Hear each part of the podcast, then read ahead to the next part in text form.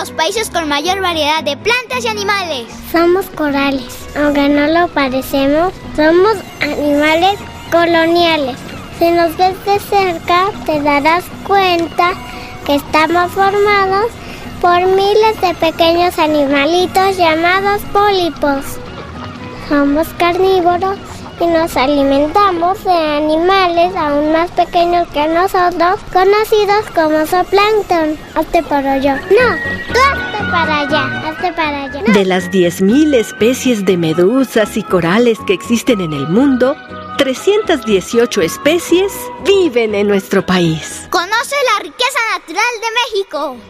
Visita www.biodiversidad.gov.mx, portal de la Comisión Nacional para el Conocimiento y Uso de la Biodiversidad, CONABIO.